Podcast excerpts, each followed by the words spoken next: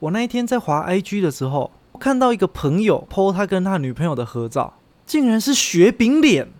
我想说，两个都是吗？对，我想说，为什么二零二三年了，我还会看到雪饼脸？这个雪饼脸一出来的时候，我就觉得非常丑哎。即便到现在看了这么久，我还是觉得好丑。它是要掩盖吧？就是强大的滤镜又掩盖了原本的脸。我知道，但是有些滤镜是丑的滤镜，但那个丑的滤镜会让你觉得它意图就是丑的。嗯，你看到之后就啊，他就是故意要把自己弄得很丑，很好笑。那雪饼脸就是意图要把自己变好看，但他又偏偏弄得很丑的那种感觉，我看不透哎。你有曾经觉得雪冰脸是好看的过吗？我一直都很不喜欢雪冰脸啊，我 每次看到都好想要直接揍一拳哦。是有一种不知道用这个滤镜的用意是什么？对，一般就是可爱滤镜就可爱，对，搞怪滤镜就像你讲的，就真的明显是在搞怪。对，可是雪冰脸就是介于好像要装可爱，可是又变成搞怪，还看不太清楚这个人的脸。不只是搞怪，是变丑，太丑了，丑到我觉得我有点好奇这个东西为什么会红。我就想说搜寻一下有没有相关讨论，然后就看到，然后就发现其实很多人都觉得雪饼脸很丑哎。然后有一篇内容农场的文章，他就写为什么很多女生喜欢用雪饼特效？日本漫画家分析出关键两大原因，原来隐藏了超实用的拍照心机。结果它的关键原因呢？一睡眠不足，拍照时也能很可爱；二使用雪饼特效，脸上皮肤看起来会很有光泽感，对素颜的女生拍 IG 照很实用。那干嘛不去套其他滤镜啊？对啊，你如果想要套上妆的滤镜，你就上妆就好啦。这个文章写的两点，一个是睡眠不足拍照也很可爱，第二个是对素颜的女生拍照很实用。其实它就同一点嘛，就是你的脸状态不好的时候，它帮你套上雪饼脸，让你看起来比较漂亮。但我觉得比较漂亮这一句话，我是没有办法认同的。哎，这脸上长了一堆白芝麻，所以我觉得它的最主要作用是。当你觉得你自己这个时候的状态长得很丑的时候，它帮你套了一层滤镜，你还是会很丑，但是你就可以把那个丑的责任甩锅到这个滤镜特效，说 啊，是因为雪饼脸才让我这么丑的。哦，那那心态是什么？想要在很丑的时候自拍给大家看？对。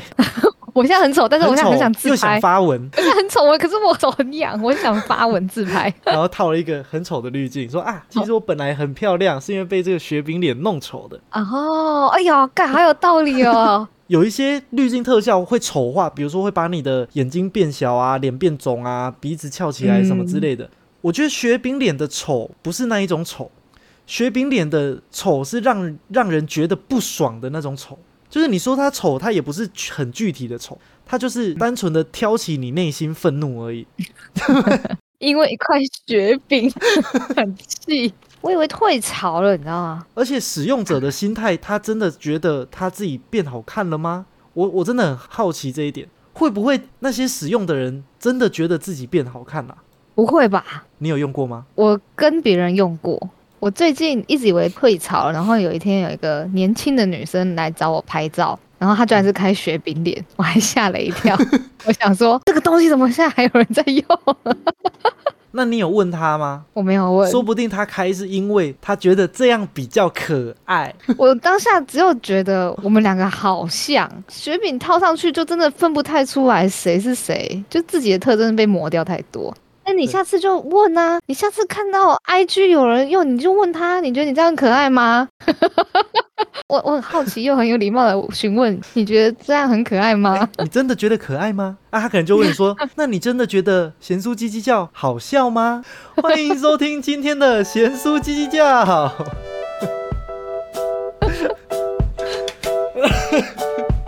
我是咸咸，我是斗鸡，我是咸咸的。我是斗鸡的，硬要。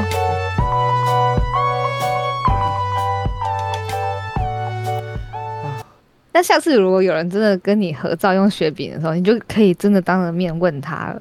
啊，我们在协助绩效 IG 上开个民调啊。我怕都没有人理我。哎，我知道了，我们下次，我们下次如果看到有人在线动 PO 雪饼脸，不管是谁，我们就直接私讯他问说：你觉得真的可爱吗？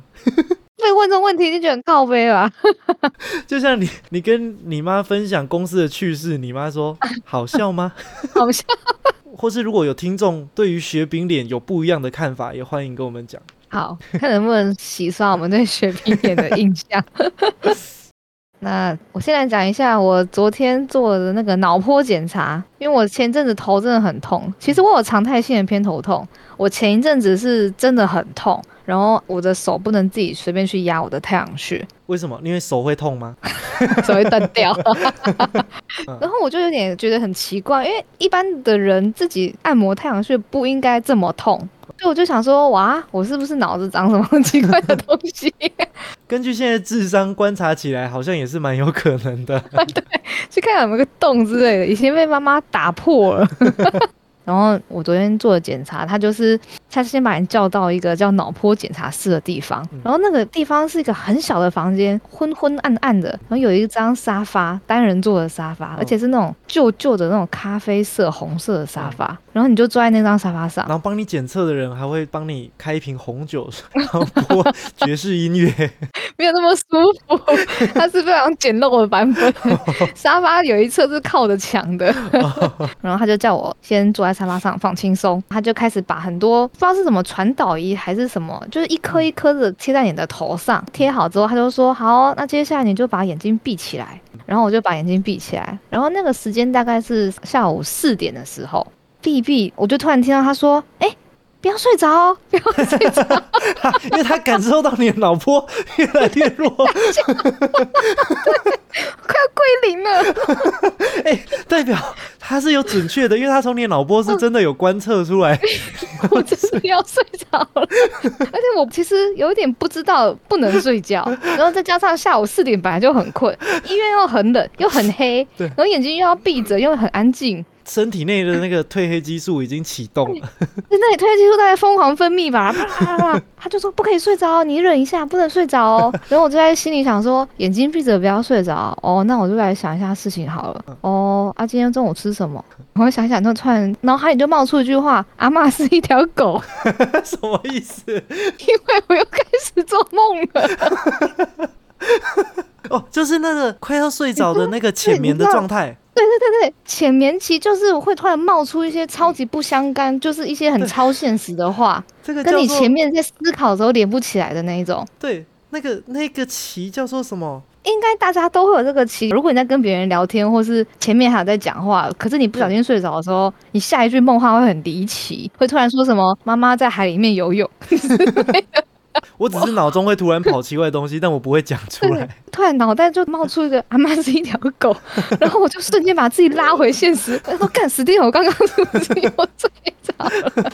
然后我想说好，医生没有讲什么话，应该没有被发现吧？然后我开始想说好了好了，那我不能再睡着，我再想一下，等一下要干嘛？等下回家先去吃晚餐，吃完晚餐，我就突然冒出一句超级远的话：怎么一个男人路过我房间？我又惊想到，干怎么又睡着了？好痛苦哦，在那边待了大概有十几分。钟吧，我就跟自己一直疯狂在搏斗，哎，就是要把自己叫起床，可是我又一直不小心睡着，就很像老师在台上讲课的时候，你强逼着自己不能睡着的那种感觉。真的有一种，我只要闭上眼睛一秒钟，我就会睡着，那我立刻就可以睡给你看。重点是我还真的闭着眼睛，他就提醒了我两次不要睡着吧。后来他也就没讲了，我就想说他可能看到我的脑波是上上下下，然后突然快归零，然后又拉上来。后来他也没讲什么，他就只是说他觉得我的肩膀的肌肉很僵硬。他帮你照脑波，然后他说你肩膀为什么对？为什么他看到我的肩膀去了？他说你要尽量放松什么的。然后我就说我其实没有感觉，因为我都已经舒服到睡着，所以对我来讲已经很伤了。这样，所以代表我已经是常态性的肌肉偏紧绷的。嗯。然后他就说：“哦，这个是不会影响检查，但是你可能要学着怎么让身体再放松一点。”嗯我说：“哦，好。”就很突然的结束了。然后后来他就给我一张卫生纸，因为那个头上粘那个一颗一颗的，是有 很多胶，就是在镜子前面一一直在那边擦。然后另外一个女生也走出来，然后她也一直在那边擦，我们两个 在镜子前面一直在擦头，好白痴的。检查结果出来了吗？当晚就出来，就什么都没有啊。他他说你脑袋里面什么都没有，空空的，好像有这个迹象哦。好可怜，难怪一直睡着。没有啊，医生就说坡形很正常啦，也没看出什么异常的地方，就这样。然后我就说，哦，那我猜他会跟你讲一个最安全的话。就说我觉得可能是压力过大，你可能让自己不要太大压力。对，喝作息作息要正常一点，多喝水。对，医生最喜欢叫人家多喝水了。对，不管对任何人讲都有用。哎，你最近可能要注意一下，不要让自己压力太大。要睡饱，然后多喝水，所有病都多喝水就会好很多。他也说不出到底为什么头痛，因为本来偏头痛就有很多原因。好险，他不是跟你说哦，这个原因有很多种，很难判断。我在推荐你下一个检查。哎，真的好险，他没有这样哎。对，还是因为他是医院，还是他检查出发现你其实没什么钱。他可能在我脑袋里看到一个穷的波形。结论就是没事嘛。他就说，那以后就是头痛的话，就吃止痛药这样。就这样。你只能跟这个头痛共处。对。他是你一辈子的妈鸡了。没错，但我想说，我坐在那边一直跟自己奋斗，哇，那段真的很精彩。在你脑中很精彩，在外面看起来你只是要睡着了而已。对，这是我最近脑波的分享。换你讲一个你的包包好了。我我也在想，我这个到底要不要讲？哎，你觉得这个算很 OK 的行径吗？有一点。如果是你，你会服气吗？当然不服气啊！我也一定会克数。好吧，那我就讲这个故事好了。第一个，我们当 OK 故事啊。如果你们听完觉得不认同，我觉得我是 OK 的话，那你们想的没有错，我就是个 OK。好，我觉得你就分享，毕竟情有可原的 OK。反正泽泽呢，去年有买一个包包跟手机壳，然后都是同一个牌子的，那个牌子是做有点户外风格品牌的。然后价格其实也不算便宜哦，就那个包包是那种不是后背包，就是那种侧背小包型的，嗯嗯，但是它是防水的，要四五千块。然后手机壳是九百多块，到一千块。两个产品都是过了一年多一点点就出问题，因为它的手机壳背后是有粘类似扣环之类的东西，用大概一年之后，它就整个有点脱胶。那个扣环贴的那个面就脱下来，随时会掉下来那样子。你说用没到一年？有有一年，他们保固就是一年，但是就是用完一年多一点点之后，它就脱胶。嗯。另外一个是我说那个防水包包，然后那防水包包是有分前后包。等于说，它一个主包包前面又有一个比较贴合的很小的包包，嗯，给你放小东西用的。上次只是去台南玩的时候背出去，然后走在路上，突然就发现它的拉链都拉不开啊，前后包的拉链都拉不开哦。可是这两个的拉链是分开的，是分开的。然后两个都对，然后硬拉也拉不开，而且它也不是说什么放在车上晒太阳还是怎么样，它就是背在身上，在路上走一走这样而已。而且是死命都拉不开，我们后来用螺丝起子也撬不开。变成一个保险柜嘞！对，飞了一个保险柜，怎么样都撬不开，而且那拉链材质又很硬，然后我们就只能沿着那个拉链的边边，直接把包包剪开，把里面东西拿出来。我靠！哇，这怎么突然卡死成这样啊？原因未知。那我们到门市，我们就先讲那个手机壳的问题。嗯，然后他就说：“哎，你这个是 iPhone 十二对不对？那是 iPhone 十二的问题。我们很多客户都有回来反映说，他们手机壳的背面脱胶。”啊，因为 iPhone 十二会过热，就是他把责任直接推给手机，有这种说法？就是 我想说你在说什么？你们今天卖的东西是 iPhone 十二专用的手机壳，你们产品设计出来是给 iPhone 十二用的，结果背后脱胶的时候，你竟然是说那个是 iPhone 十二的问题？那你这个设计怎么回事？对啊，那不就是产品设计有问题吗？很多人反映，那又怎样？对啊，那不就是你们产品设计有问题啊？很多人反映，所以，所所以呢？所以可以这样吗？所以被大家认同了。他 们说不对吧？那就是你们选的材料有问题啊。好，那手机的不讲，然后反正包包后来他是请我们直接联系官方客服，我有跟他说我们的使用状况嘛，官方就回复说商品使用后拉链可能会有耗损，耗损较严重可能会造成胶裂化、脱胶损坏。然后我们保固期是一年，所以超过保固时间我们就没有办法维修了，请您见谅。这样。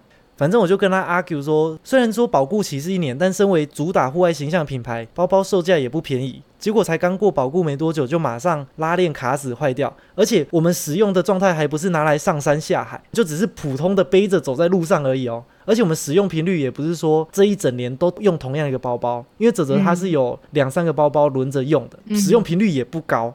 然后我就说，如果说我是自己长时间使用，然后造成磨损，我当然不可能跑来跟你说你们产品有问题嘛。但今天状况，我就觉得是你的售价这么贵，然后我们使用频率这么低，结果过了一年，它就自己突然坏掉了。然后我就说，如果你们认为你们的品牌本来就应该是这种品质，几千块的包包什么都不用做就会自动坏掉，对你们来说是正常的话，那我就摸摸鼻子认了。以保固条款来说，你们的确站得住脚，我就这样讲。对。然后反正他到最后就讲说，哦，还是保固一年为主什么的。我就说好，从今以后我一定会尽我所能的把我使用经验跟售后经验分享出去。这样。那 他有在回吗？啊，他就说哦，很遗憾这次购买经验的不愉快，请问您的商品要门市自取还是我们协助寄还给您呢？这样，我就说那再帮我寄还，谢谢。我还有跟他说谢谢。反正我就讲这故事，基于规则上他们是站得住脚的，我也认同。过了保固那就没什么好说，只是我觉得他们对于自己品牌的品质真的就是这么认为，是应该要一年就坏掉，那就没有办法。你要赶快分享出去。如果听完的听众觉得我是 OK 的话，那没错，我真的就是个 OK，因为我的确也觉得他们是站得住脚的。只是我觉得很气，因为我觉得不应该是这种品质。对，如果我是买淘宝货，那就算了。如果不能认同我的人，那你们想的也是对的。我是个 OK 啊。如果很好奇，想知道是哪个牌子的，可以在私讯贤淑鸡鸡要的 IG，我再跟你讲，以防你们 踩到雷，不要成为下一个受害者。哎。因为泽泽原本要帮他妈妈买一个手机背带，然后看来看去，其实外形原本是很想要再去买他们那一家的，所以原本是想说东西拿去门市请他们看能不能处理，顺便买手机背带。嗯，结果他们这样处理完就说不行，绝对不能再买他们家的产品，那我们就硬是去买了别的牌子。那这样就是品质又不好，好像又偏贵，处理的态度我觉得也偏消极。我从今以后就是他的宣传大使，只要有人提到这个牌子，我绝对会好好的跟他分享。好，我那我要把他拉黑。我怕我买到，好衰哦！我只能说你好衰哦。拉链卡住，你真的只能把包包剪开。耶，你有说拉链卡卡的还是怎样？我们还有机会换拉链什么就算了。对啊，对啊，还可以修。你要把东西拿出来，你真的只剩下剪开这条路。啊，你剪开，那包包真的就没救啦。竟然它的寿命比我的小米手机还要短。小米手机也是一年保固，我也从来没有真的一年坏掉过。从此以后，你都不会再买比它更贵的包了，留下了心里的一个阴影。那我来分享，最近我都抢不到演唱会的票。最近有几场演唱会，难得让我想要主动去抢票，大家就会讲好十二点半。大家一定要保持会员都要登录好，然后信用卡在旁边，还要先把信用卡一些个人资讯先复制贴上在一个小记事本这样。嗯，然后我家又是三百 M 的网路，我觉得应该是很有希望可以抢到。然后十二点一到的时候，我就一直按一直按，哦，干马上抢到了？一张，然后接下来干要输入验证码，我就有点傻住了，因为验证码是四个四位数的英文，嗯，我觉得好难哦。啊，因为你英文不好。我音打很慢，而且最讨厌的是，你知道有一些验证码的英文的那个字很歪斜哦，对，就是其实连我都有点看不懂他那些什么。他那个验证码是为了要防止机器人的，但是他防到真人了，对他连真人都有点难以辨识，所以我光是看那个我就傻坐，我大概就是输在验证码，然后就觉得啊，抢票怎么这么难啊？你抢得赢那些用城市去抢的黄牛吗？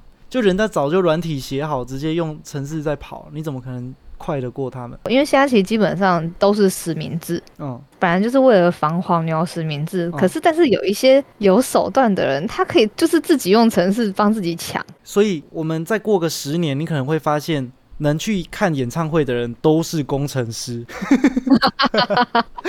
或是工程师的好朋友，每一个都是自己写软体在抢。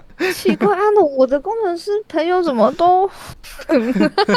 你工程师朋友可能是工地的工程师朋友啊，好气哦！我觉得每次这样抢书都觉得心情好差哦。然后我就觉得，其实抢票这个这个叫文化还是方法，其实不太对。因为其实像日本现在有一些抽签制，它是类似那种你要去看的话，你一样实名制先登记。嗯，那时间到的话，会从他们的系统还是什么直接去抽这群有登记的人，你就不用在那边电脑、啊网络什么的在那边猛按、狂按的。嗯嗯，哦，他直接用抽的，抽到的人有再去付钱或什么的话，那票就是他的。而且如果这些丧失自己的名额，然后可能下一波再抽一次之类的。我觉得这样应该比在那边按还要公平吧？我觉得啦。不是啊，他如果这抽签方式，可能就会有的人觉得说，哎啊，我第一天就来登记了，你过了五天你才来登记，结果你有抽到票，我没抽到票。啊，我觉得这个也还好哎，我觉得再怎么样都不如大家还要在那边抢网络拼那个手速，然后还有验证嘛，还要跟工程师拼命。但也有可能现在这个模式操作起来，对于演唱会公司来说比较方便。嗯，就你还用抽签什么有的没的，到时候对他们来讲比较繁杂一点。抽完签还要通知，啊，有时候可能你抽完了，你通知又通知不到人，或是还要证明你有没有黑箱。对，就是你要很透明。对，后面就是更复杂。那他不如就让你用抢的就好，真的是比较成熟的做法。其实蛮多国家都开始这样做，那可能中间要一个阵痛期啦。那是对听众有好处啊，但对主办单位没有好处啊。啊，好烦哦，都抢不到，到底有没有人抢票高手啊？好险，我从来都不会有抢不到票的问题。你都没有去花钱抢票，因为我从来都看不起演唱会。我已经很久没有看付费的演唱会了，我还想说，他们应该没有很红吧？应该还好吧？好不礼貌。啊，那你这一次去看谁的演唱会啊？那就是你这次抢的是谁的？日本人的。那个没有很红的是谁啊？是哪个团啊？我后来才知道他很红，是我是我自己井底之蛙，觉得人家没有很红，就是我在听。气气气啊！好了啊，你你要分享那个吗？哦，对我。我那天跟哈士奇他们去爬山，就是有哈士奇跟哈士奇的朋友跟着泽这样，我们几个人去爬山。我们约在捷运站集合，大家都穿鞋子跟运动装备嘛。然后哈士奇的朋友就穿着一个拖鞋现身了。我想说，哇，好酷哦！我们明明约好要爬山，他穿着拖鞋来，穿拖鞋可以的。那他一定很屌，他一定是一个爬山高手，爬山 达人，对，都爬三次的那种。才会有那种说，老子穿拖鞋来就好了，干嘛？今天你们爬这个根本不用穿鞋子。A piece of cake。对对对。后来实测发现，他跟我也差不多，都走在很后面，然后就啊，好累哦。真的假的？然后就说我很久没爬了什么的。那为什么他穿拖鞋？然后就说啊，你你看起来是个高手，高手高高手哎，不然你怎么会穿拖鞋来爬山？他就说没有，我只是没有鞋子而已。啊？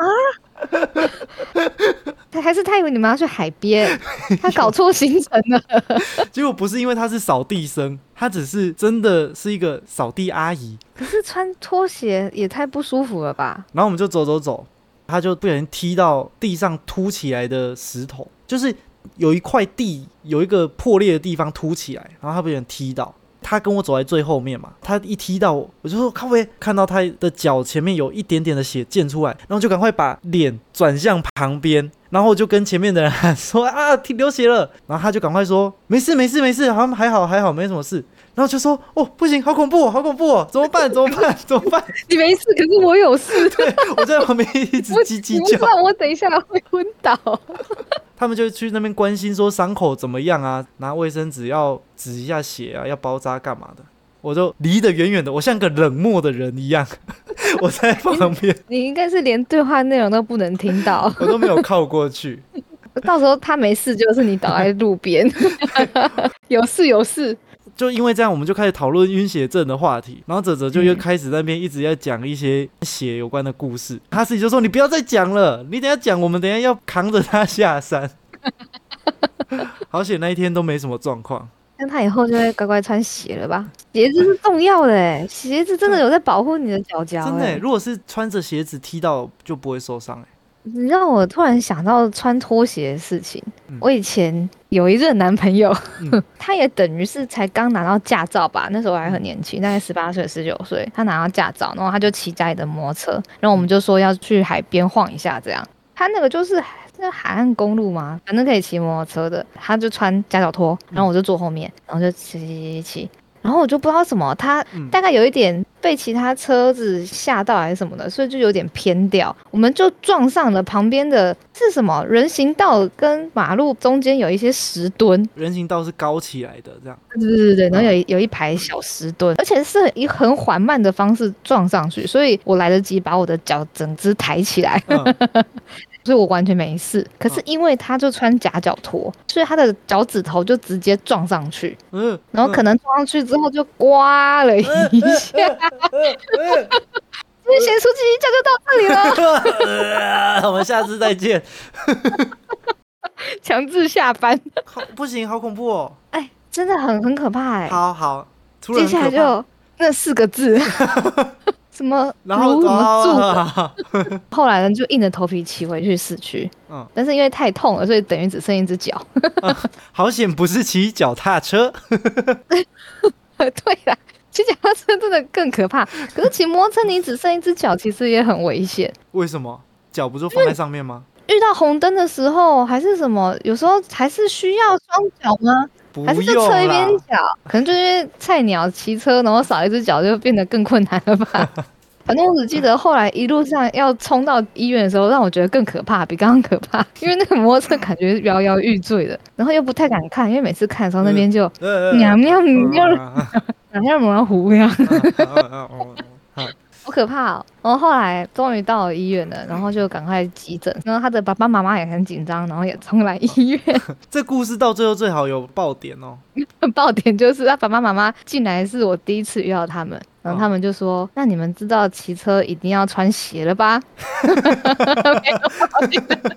给他一个警示警惕。他爸爸妈妈给这个故事一个很好的收尾，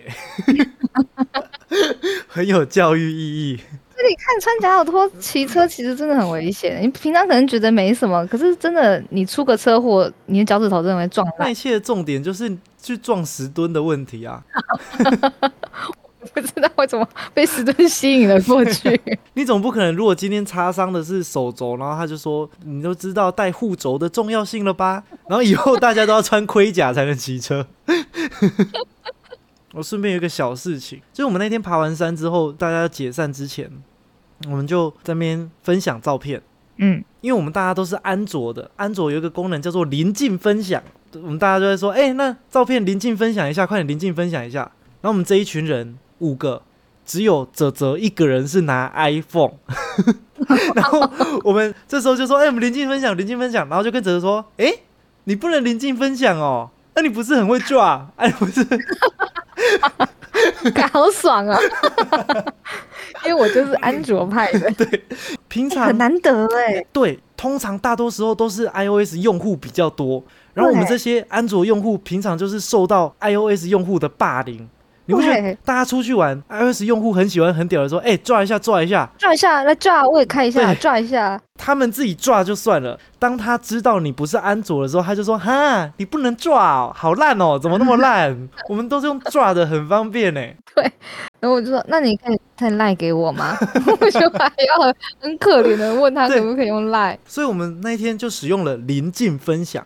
那临近分享呢，基本上就是跟 AirDrop 一样的功能，只是它就是。安卓版的 AirDrop，嗯嗯，我不知道有临近分享哎，我也很少用，因为我也很少在传照片，还是传什么档案。我那一天也是第一次使用临近分享功能，然后用完就觉得，嗯，好爽哦，有一种 优越感。我们终于成为多数了。然后我就一个启发，我们要发起一个运动。各位收听的朋友们，如果你们是安卓用户的话，以后如果你们有任何场合有拍照的话，要传照片。你就说，哎，要不要临近分享一下，临一下，临一下，你就找你父亲 临一下。对，我们不能用临近分享，我们要自己发明一个好像很屌，然后是一个大家本来就应该要有的功能的那种术语。嗯，就说，哎，临一下，临一下，我们要推广这个活动。好，如果有遇到我们自己安卓是多数的时候，或是不是多数也没关系，我们就自己形成小圈圈，还是要喊出来。对，就比如说我们一群有十个人，然后只有我跟肯豆基是安卓用户，我就故意说，哎、淋一下，淋一下，照片淋给你。对，我说哦，好啊好啊，淋一下。哎、啊，你要不要淋一下？他说啊，你不行哦啊，那我用 line 传给你啦。你不能淋哦。哦，你们只有 AirDrop 哦，哦。好烂哦，好怪哦。我们现在都用淋的比较快。你讲到 如果那个场合刚好我们安卓是占多数的话，我们就要逆向霸凌回去，我们要把我们这几年来受到的冤屈洗刷回来。我们一定要说，哎、哎、照片淋一下，淋一下啊！那个你不能淋，哎、不能淋的，你们看谁在用赖传给他吧？然后他们就说零是什么零啊？就那个零啊，临近分享你不知道吗？大家现在都用临近分享，，你没有哎呦，是不行哦，然后你们就很封闭啊，啊，好怪啊。苹果就很封闭啊。因为苹果用户 AirDrop 的时候，明明就是他们自己 iOS 内部系统的功能，他们很喜欢讲的很像说哈，你们怎么不行？你们好烂那种感觉。所以，我们今天就是要挑起这个纷争，吹起反攻的号角。那我等一下上网看一下教学。很简单，你基本上，比如说传照片，对不对？你看你的相簿，把你的嗯照片选、选好长按，通常不是就会有一个分享的选项吗？嗯那你分享选项按下去，它就会问你要用哪个方式分享嘛，就会有一个写临近分享，嗯对吧、就这么简单，好，就淋一下而已啊，很 easy 啊。讲英文比较屌，哈士奇说讲英文好像比较屌。临近分享是什么英文、啊、？Nearby share，哎、那 ne- 真的 nearby 假的 share，啦哎、很很本土，很。感觉好弱、哦。如果我们讲 nearby share，因为 AirDrop 有一种它的那个语感，有一种很动态，就是一听就知道他在干嘛就。哎、AirDrop AirDrop 哎 drop 一下 drop 一下，他们对他们才变 drop，比较酷的感觉。啊，你说 nearby share 一下，这个语 这个念起来很不顺口。而且你就简称 share 一下也很普。share 一下很像之后说哦好啊，那我要怎么 share 给你？哦，那你就用 line share 给我好了。share 一下，它没有一个独特感。那我们就说零好了，因为用零零人家听不懂是中文还是英文，一时之间听不懂是什么字。还是哎、要不要捏一下？捏一下，哦，捏一下，捏一下，感觉也废废的。捏一下还蛮蛮屁孩的感觉，不知道为什么。哎、可是捏一下是不是感觉比零一下还好一点啊？啊，可是没有，因为你捏一下，人家会一直问说我捏是什么？你就说 nearby 哦，share，、因为是 nearby share，然后就说哈，好逊的名字哦，蛮烂的。那也比零一下还烂。好，我们都要发起零一下零一下运动。对对对。而且我看我们的咸酥鸡鸡叫后台，其实我们安卓用户也不在少数。我们安卓的朋友们，吹起反攻的号角啦！今天的咸酥鸡鸡叫就到这边。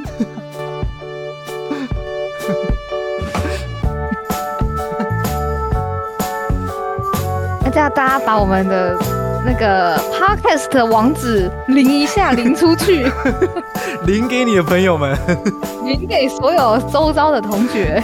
我是贤贤，我是肯豆鸡，还好了，今天发起了一个非常有意义的活动。真的，我还学到了哎，好赞哦。对，可是我大概除了你们这一群以外，其他都都是 iOS，为什么啊？我们比较穷吗？为什么大家都一直买得起 iPhone 啊？iPhone 真的很贵耶，iPhone 不都是十十万在跑的吗？那什么十万、没有吗？它是 iPhone 最欸新机，三四万啊？最新机耶！对啊，不然你要多少？十万？你刚刚是说十万吗？我刚说十万，你真的觉得 iPhone 要十万？不是吗？哇，没有吗？没有哇，所以你不是买不起 iPhone，你是根本对于价格的认知就有问题哎。那我可能误会他了。对，啊，那我